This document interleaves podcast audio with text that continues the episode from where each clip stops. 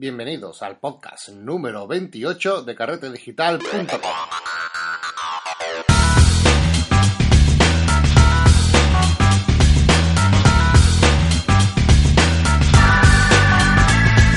Hola y bienvenidos otra semana más a este podcast de la fotografía, este rincón donde vamos a hablar de las novedades, inquietudes, últimas noticias y todo lo relacionado con el mundo de la fotografía y el retoque digital. Estamos pues otra semana más en el podcast de carretedigital.com. Bueno, antes de nada, como sabréis o habéis notado, eh, esta última semana he estado muy ocupado con trabajo y no he podido grabar el podcast de la semana pasada, pero no os preocupéis, puesto que a lo largo de esta semana vamos a, recuperarlo y vamos a, ponerlo dentro de poco otro podcast con ustedes. Vamos a ir recuperando el trabajo que tenemos atrasado. Muchas gracias a todos los que me habéis escrito animándome a que, a que haga el podcast. se ve que tenéis ganas, así que muchas gracias por todos eh, vuestros comentarios que son de ánimo y, nada, no os preocupéis que, que, estos días vais a tener eh, más podcast de lo habitual. Hoy tenemos en concreto también uno muy interesante. Hoy vamos a entrevistar a Rubén Álvarez. Eh, seguramente no suene mucho el nombre, pero eh, si os digo que casi todos los que estáis escuchando este podcast habéis visto alguno de sus trabajos, eh, seguramente digáis, bueno, este hombre, ¿quién es? ¿Sabéis quién va, quién va a ser? Pero bueno, no, os preocupéis, que ahora mismo os desvelo el misterio. Pero antes me gustaría recordaros los cursos, los cursos que tenemos disponibles en carretedigital.com barra cursos. Ya sabéis que ahí tenéis todos los cursos disponibles de fotografía. Ya vamos eh, por la mitad de los eh, dos cursos que tenemos activos, el de WordPress para fotógrafos y eh, Photoshop básico. También sabéis que tenéis disponible la intranet eh, descargas, como por ejemplo el software necesario para trabajar, con, por ejemplo, con Genesis. Eh, tenéis descuento en tiendas, en Profoto, en SAT Digital. También tenéis descuento con otros fotógrafos, el libro de Mario Rubio, etcétera. Tenemos un montón de descuentos en la zona de intranet para los usuarios Premium. Y para poder acceder a este área privada, a este área eh, para solo para suscriptores, lo podréis hacer por tan solo 5 euros al mes. Ya sabéis que en carretedigital.com barra cursos podéis encontrar toda la información. También para los suscriptores he creado una zona nueva en la internet, un, apartado nuevo que habréis eh, visto, puesto que ya he recibido varios mensajes, donde eh, os pregunto qué cursos os gustaría que prepare en el futuro, cuando termine estos dos cursos, qué otros dos cursos estaríais interesados en que se hiciesen, ¿vale? Os doy cuatro opciones disponibles para que elijáis la que ustedes eh, queráis, la que más os guste. De esta forma vais a ser ustedes también lo que vais a ir marcando el ritmo de los cursos. La idea es que también participéis en, el desarrollo de los cursos. Ya tenéis la pestaña disponible, podéis responder al formulario de pregunta que os aparece en la, en la pestañita, lo enviáis y automáticamente me llegará a mí al correo. Por otro lado, ya terminó el plazo del concurso de Telegram. Eh, ya hemos cerrado el plazo y estamos valorando las imágenes y el fallo pues tendrá lugar el día 25 y el día 25 de este mes, o sea, justo dentro de dos días, vamos a publicar los ganadores, puesto que también sorteábamos un libro fotografía móvil que vamos a destinar a uno de nuestros suscriptores junto a la cámara reflex que estábamos sorteando en, nuestra, en nuestro sorteo de Telegram. Bueno, pues el día 25, como digo, vamos a publicar los ganadores de estos dos concursos y también traeremos otro podcast muy interesante dentro de dos días. Y ya por último, antes de continuar y empezar con nuestra entrevista, eh, me gustaría eh, anunciaros una cosa que me resulta muy interesante y, bueno, también creo que, puede ser de interés para los oyentes de Carrete Digital en Sevilla. Eh, dentro de poco, el día 30 de abril, va a tener lugar las jornadas andaluzas del, del podcasting. Estamos hablando de las JAPOD. Eh, si no lo conocéis, eh, son unas jornadas donde se hacen a nivel de Andalucía eh, una reunión donde varios podcasters pues se reúnen para grabar en directo sus programas y compartirlo con, el público. son unas jornadas muy, muy interesantes. la página web la podéis encontrar por si queréis más información en japod.es y este año pues me han invitado a participar en un directo en este día, esta jornada, el día 30 de abril. Y allí, si queréis o si estáis interesados, os pilla cerca, puesto que esto se va a realizar el día 30 en Sevilla, justamente en el Palacio de los Marqueses de la Algaba, eh, sobre las 11 y 50 de la mañana tengo el directo programado, con lo cual vamos a hacer un podcast en directo. Estáis todos invitados. Vamos a traer a un invitado también para que eh, sea un poco más ameno la charla. Estará con nosotros Jorge, un técnico de laboratorio, que nos va a ayudar a explicar el proceso de cómo llevar una fotografía de la cámara al papel visto desde un lado técnico y profesional, pero evidentemente en un lenguaje que podamos entender todos. Es un foro abierto donde vais a poder participar y si vais y os interesa asistir como público y saber cómo se graba un podcast en directo, pues estáis más que invitados a, a ir y a participar, ya que también tendremos alguna ronda de preguntas. Pues nada más, os espero el día 30 y ahora empezamos con la entrevista a Rubén Álvarez. Hola y bienvenido Rubén Álvarez. Estamos hoy en el podcast de Carrete Digital con uno de un artista que, me gusta mucho su trabajo y que seguramente más de uno que nos escucha, su nombre a lo mejor no le suena, pero eh, yo puedo aseguraros que en el, en el 90-95% de las personas que están ahí detrás han visto su trabajo y además lo ven a diario. ¿Verdad, Rubén? Hombre, pues yo espero que sí porque está saliendo actualmente en la pantalla de carga de Photoshop, pero, pero bueno, quién sabe. pues como bien dice eh, eh, Rubén Álvarez, es el artista en, el que Photoshop ha elegido uno de sus trabajos para publicar su, su imagen eh, en el splash de, de Photoshop, la pantallita está de carga eh, que todo el mundo ve nada más que enciende Photoshop, eh, nada más y nada menos que en su 25 aniversario. Pues sí, la verdad es que fue una, una cosa que, que, no te esperas para nada. Tú estás en tu casa tan tranquilo y de repente recibes un email que, que te piden a ver si pueden utilizar la imagen que hiciste en ese programa para representarlo y que va a aparecer no solo en la pantalla de carga, sino en su web, en la web del producto de Photoshop, en las redes sociales y en todos lados. Que yo creo que ahora mismo seguramente sea uno de los trabajos más vistos de, prácticamente todo el mundo. Pues me alegro mucho además que ese trabajo pues esté de la mano de, un español y me gustaría que antes de, de empezar con la entrevista te, presentase un poco o te diese eh, a conocer un poco entre mis oyentes, eh, hacer una breve, una breve descripción de ti, quién eres, a qué te dedicas y en qué parte estás trabajando dentro de lo que es la, del mundo este de la fotografía y el retoque digital. ¿A qué te dedicas exactamente? Bueno, pues yo soy artista visual freelance. Eh, estoy como freelance desde hace más o menos eh, un año, algo así, desde que, bueno, eligieron mi trabajo también para el spot del 25 aniversario del Photoshop. Y bueno, mi trabajo está centrado también, aparte del retoque digital, en la creación de mate paintings, que son pues la creación de escenarios fotorrealistas, que aunque no llevo demasiado tiempo, estoy, estoy mejorando y especializándome también en, en retoque, como dijiste tú, en fotomanipulación. Eh, bueno, la fotografía me gusta mucho también en sí, pero, pero decidí centrarme un poco en lo que, en lo que más me gusta y, y no intentar abarcar demasiado.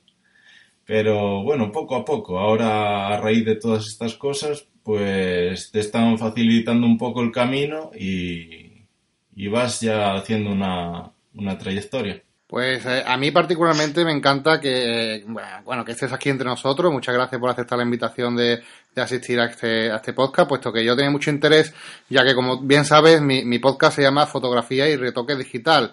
Y aunque hemos hablado muchísimo de fotografía, tenía siempre la gana de, de introducir un poco el concepto de, de, retoque digital y también ver que se puede separar un poco de la fotografía, que no tiene que ir ligado a, al tema de fotografía.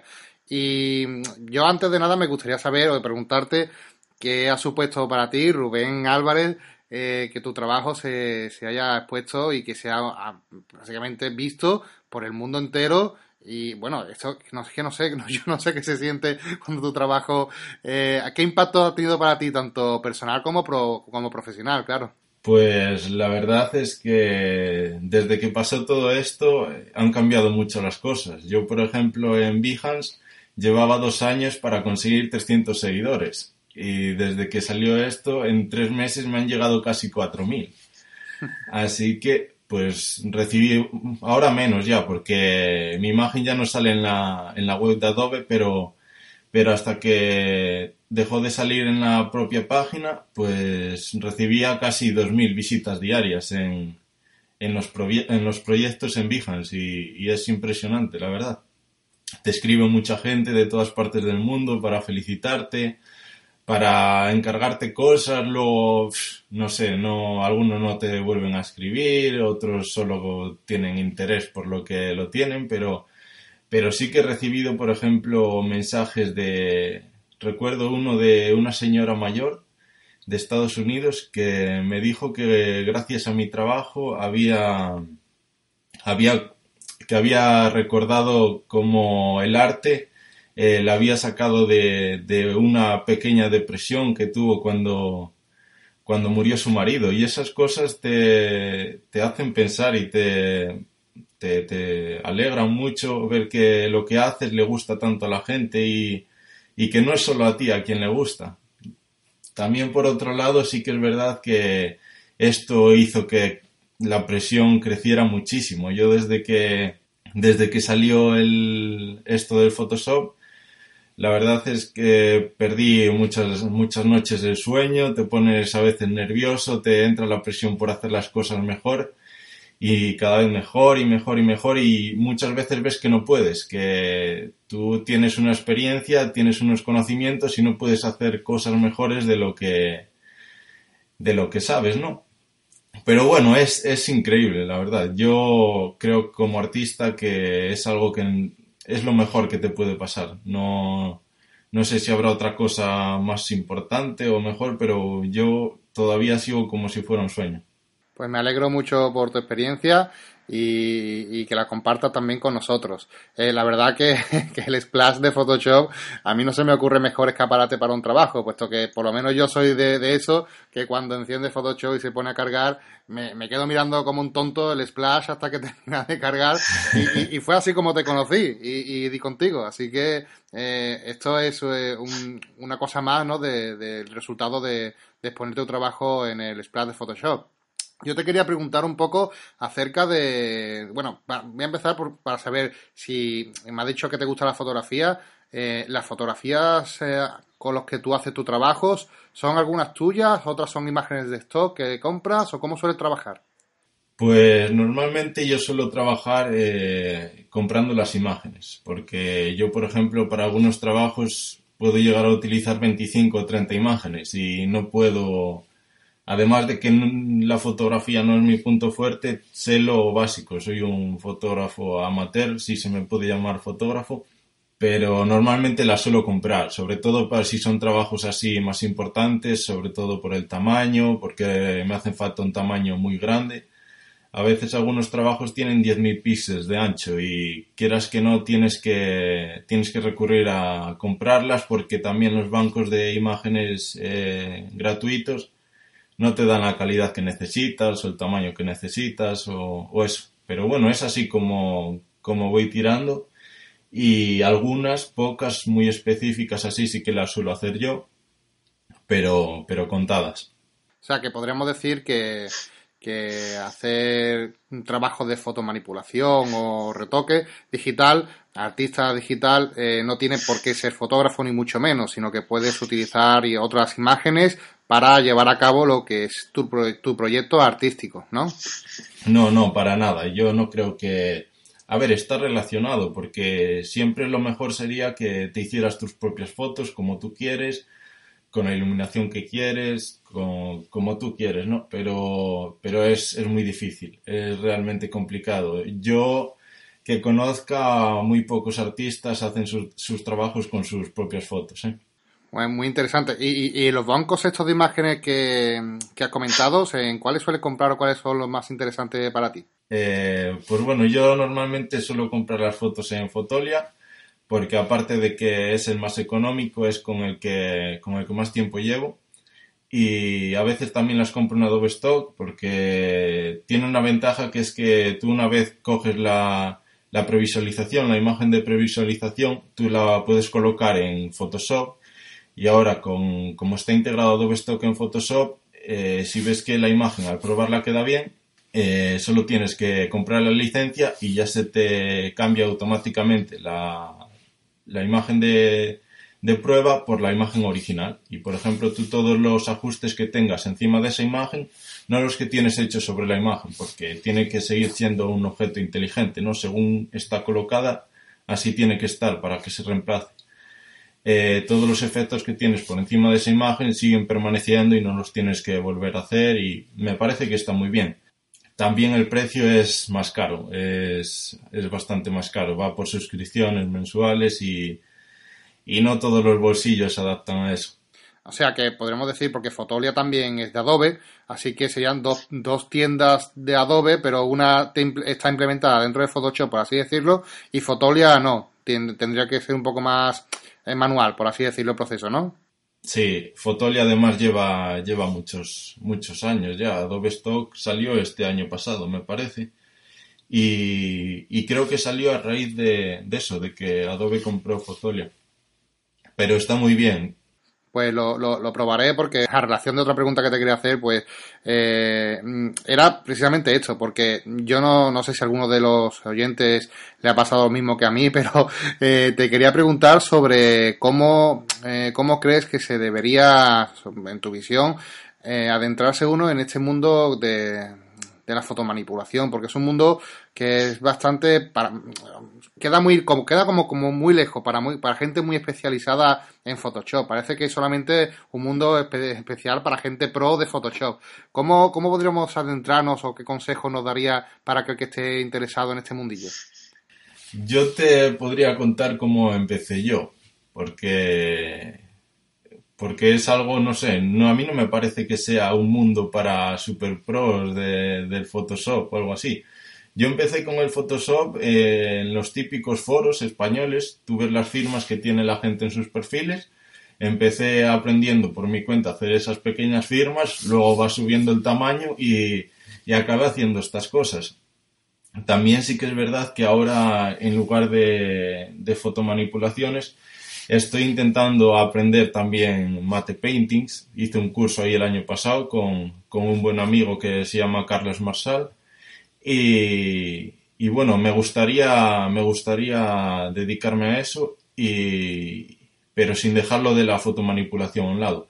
Yo no me parece, ya te digo, que sea algo para gente muy específica. Si, si tienes conocimientos de Photoshop, si sabes manejar las herramientas de Photoshop, Solo tienes que usarlas para representar las cosas que se te ocurren, las ideas que tienes y, no creo que... A mí no me parece tan complicado, pero bueno.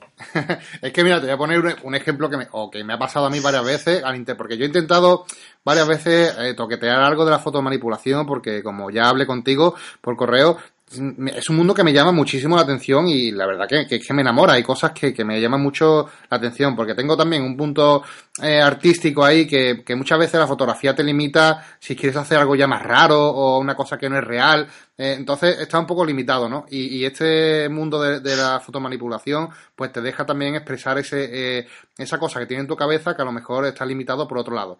Y eh, no sé si le pasará a más gente o es que soy yo el torpe, pero cuando, por ejemplo, cuando tú empiezas en fotografía, ¿Vale? La curva de aprendizaje suele ser eh, cómoda. Quiero decir, tú coges tu cámara, sí, al principio no vas a hacer las mejores fotos, pero poco a poco vas adentrándote en el mundo y vas viendo que tu, eh, tu trabajo va subiendo, por así decirlo, de una forma cómoda la forma de aprendizaje. Pero cuando me pongo a, a realizar pruebas de fotomanipulación, me puedo llevar mucho tiempo y, yo tengo por lo menos la sensación, la sensación de que siempre hago una mierda.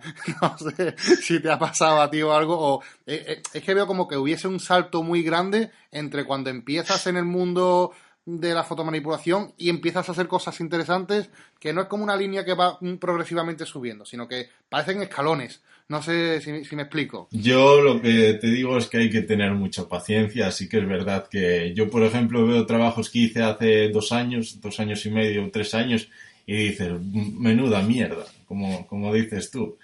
Pero bueno, si te gusta, pues sigues y sigues y aunque los primeros sean una mierda, siempre tienes que estar orgulloso de lo que haces. Yo veo los trabajos y en su momento decía, joder, cómo mola, qué pasada, ¿no? De, qué pasada de trabajo. Y ahora los ves y claro. Y dentro de tres años diré lo mismo de los que, de los que estoy haciendo ahora. Yo hice el trabajo de la pantalla de carga de Photoshop hace un año casi y le veo muchísimos fallos, pero muchísimos. Le veo muchos fallos y, y es normal, pero nadie nace aprendido. Si ya te digo que si te gusta esto, tienes que ponerte y ponerte y ponerte y mirar tutoriales o como puedas y, y lo, vas a, lo vas a hacer bien. Lo que sí que es verdad que hay mucha gente que hace fotomanipulaciones, pero llegan a ese paso que dices tú y se paran ahí, como probablemente te pasó a ti. Eh, hacen eso, luego, pues no sé, eh, quizás no les guste todo lo que debería el resultado y no vuelven a hacer más o vuelven a hacer otro dentro de X meses, pero así es que así no vas a progresar ni en eso ni vas a progresar en otra cosa. Claro, la verdad que eh, entiendo que la constancia será uno de, de los elementos básicos para poder continuar o aprender el tema de, fotomanipulación. A mí particularmente me cuesta tanto precisamente por eso, porque como lo compagino con el tema de la fotografía, eh, tengo muy poco tiempo para dedicarle al tema de la, de la fotomanipulación. Y me pongo muy de vez en cuando y claro, cuando veo que los resultados eh, no me gustan, eh, pues la verdad que me desanimo un poco. Pero bueno, voy a intentar seguir tus consejos y dedicarle un, un poquito a la semana para, para evolucionar porque la verdad que, me interesa mucho.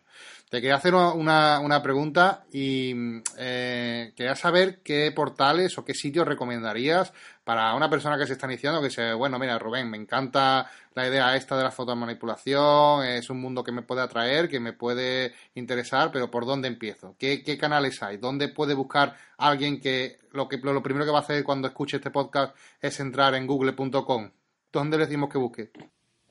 Pues ahora mismo yo la verdad es que desde hace cosa de año y medio, dos años, prácticamente la única web que visito es Behance. Directamente estoy en Behance y en Behance encuentro lo que, lo que necesito. Muchas veces me inspira, también puedes encontrar tutoriales, ¿no? Videotutoriales, pero si quieres empezar, lo normal es, eh, en vez del buscador de Google, el buscador de YouTube. Si sabes un poco de inglés, también si entiendes lo que dicen, vas a encontrar millones y millones y millones de videotutoriales en inglés, la mayor parte de, cómo hacer fotomanipulaciones, de, de bueno, de, todo lo que puedas imaginar. También en PSD Tuts Plus, me parece que se llama, creo que le han cambiado el nombre ahí atrás, pero es una página inglesa también que yo es las que usé al principio, también una de las que usé, y está muy bien, es todo en inglés Ahora creo que tienen algún tutorial en castellano, pero contados. Eh, está muy bien esa página, pero claro, los mejores tutoriales los tienes que comprar. Los hay gratuitos, pero, pero bueno, es como todo. Eh, solo tienes que, buscar también DeviantArt. Hay muchos tutoriales de estos en, en una imagen, enlaces a videotutoriales también. Seguramente que haya millones y millones de sitios donde empezar a aprender. Muy bien, pues eh, muy interesante eh, el tema de este de dónde empezar y cómo, cómo adentrarnos. Eh, yo suelo, suelo, suelo, soy muy consumidor de los de los productos que, merecen ser pagados, ¿no? Porque como has dicho, ha hecho referencia a tutoriales de pago, eh, se nota mucho la diferencia, ¿verdad? Cuando es un... Normalmente sí, y yo sobre todo ahora con esto que te digo del mate painting, sí que se nota mucho la diferencia del salto de nivel entre los tutoriales que son gratuitos que, y los que son de pago. Aunque hay algunos tutoriales que te cuestan 20 dólares, que es muy poco, pero se nota que, son de un buen profesional y que te ayudan muchísimo, pero muchísimo. También otra cosa que te diría es que si eh, conoces un poco el funcionamiento de las herramientas del Photoshop, otra opción es coger trabajos de gente pues que admiras o a la que te, o que te gusta, trabajos que digas yo algún día quiero hacer algo así y te pones a un rato, te pones a analizarlo, te pones a pensar cómo puedo hacer esto o esto, a separar las imágenes mentalmente, ¿sabes? Dices, esta imagen pues puede estar compuesta por estas dos y después le cambió el color o lo que sea. Y analizando así las imágenes también aprendes mucho, ¿eh? Yo te lo digo por propia experiencia. Pues es muy parecido también a lo que sería la fotografía, puesto que en fotografía prácticamente es igual. También se aprende mucho analizando y viendo otros trabajos de, los demás. Me parece un, un consejo muy, muy bueno. Eh, Rubén, te quería preguntar también por el tema del, del vídeo del 25 aniversario de, de, Photoshop, que estaba leyendo en tu página web, que estaba también con el tema de los Oscars y los Emmy por ahí en medio. ¿Qué, qué, qué es exactamente, qué has colaborado aquí en este vídeo? ¿Qué has hecho exactamente? En ese vídeo, eh, bueno, es de febrero del año pasado y también escogieron el mismo trabajo. Si te fijas, en el segundo 27 creo que es, eh, rodeado de imágenes del Señor de los Anillos y Avatar y Shrek, sale mi imagen un segundo y, es una cosa de la que estoy muy orgulloso, pero muy, muy, muy orgulloso, porque es el primer paso que... Ahí es donde cambió mi mi trayectoria como artista, se podría decir. Porque yo hasta febrero, febrero del año pasado no me conocía nadie más que, que mi familia en mi casa. Y me contactaron desde América, me pidieron a ver si la podrían utilizar y bueno, está cargada de anécdotas esta historia porque yo no me lo creía, mi familia no se lo creía tampoco, nadie se lo creía que pudiera ser verdad. Te contactan desde una desde una agencia de California, te dicen que quieren usar tu imagen en, el, en un vídeo que va a salir en la publicidad durante los Oscars y dices, esto es imposible, no, no te lo crees, ¿no? Te piden, te piden hasta datos bancarios para, porque te, te tienen que pagar por los derechos de, de la imagen y tal. Y no te lo crees, dices que esto no puede ser verdad. Yo hasta recuerdo que llamé al banco y en el banco me dijeron también que no me lo creyera, me decía todo el mundo que no me lo creyera y yo al final decidí enviarlo todo, me arriesgué y, y fue todo bien. Es una cosa increíble, además ese, ese spot ganó muchos, muchos premios, ganó tres leones en Cannes, en el Festival de Cannes, estuvo nominado a los Emmy al mejor comercial del año y, y ya te digo, salió durante los Oscars, tenía dos millones y pico de reproducciones en YouTube y, ahora no sé por qué no, no, está, pero bueno, en mi página lo puedes ver igual y en mi Behance ahí lo se puede ver. Ya te digo, en el segundo 27 o más o menos sale mi trabajo, aunque sea solo un segundo, pues puedes decir que, que sale ahí. Eh, es increíble, ¿verdad? Lo que te puede cambiar la, vida para bien, eh, el, fruto del esfuerzo y de tu trabajo si llega a, buen puerto. Eh, he entendido más o menos, no sé si, corrígeme si me equivoco, que mm, tú publicas en Behance, ¿no? Que es una página web que ya he recomendado para aquellos que están empezando. Y, y es ahí donde se produce el contacto de, de Adobe, es ahí donde te buscan ellos y te encuentran, o fue a raíz de otra página que tienes por ahí, o tu página personal, que ahora diremos. Pues eh, ciertamente no lo sé, no lo sé seguro, pero estoy, pues sí, casi, casi seguro de que fue por, a través de Behance. Eh, fue por el primer sitio por el que me contactaron. Sí que es verdad que me contactaron por ahí por otros tres sitios más porque, porque no contestaba a los otros sitios, ¿sabes? Me, me, me contactaron al correo de la página y por aquel entonces, como no apenas la, usaba la página, pero el correo lo tenía como un poco apartado, ¿sabes? Lo tenía puesto en el móvil para que te avisara y, y en ese momento cambié de móvil y no volví a, a poner la cuenta en el, en el nuevo, ¿no? Y pasaron una semana, dos semanas y yo no les daba respuesta desde América. Entonces ya fue donde, en Behance, donde vi que, que me habían escrito eso y creo que fue a raíz de una una especie de concurso que hicieron desde Adobe el año pasado buscando los 25 mejores artistas menores de 25 años. Tú ponías un hashtag en los proyectos que quisieras y ellos entraban, eh, metían esos proyectos en una colección y, así. Y yo creo que es ahí donde vieron mi trabajo.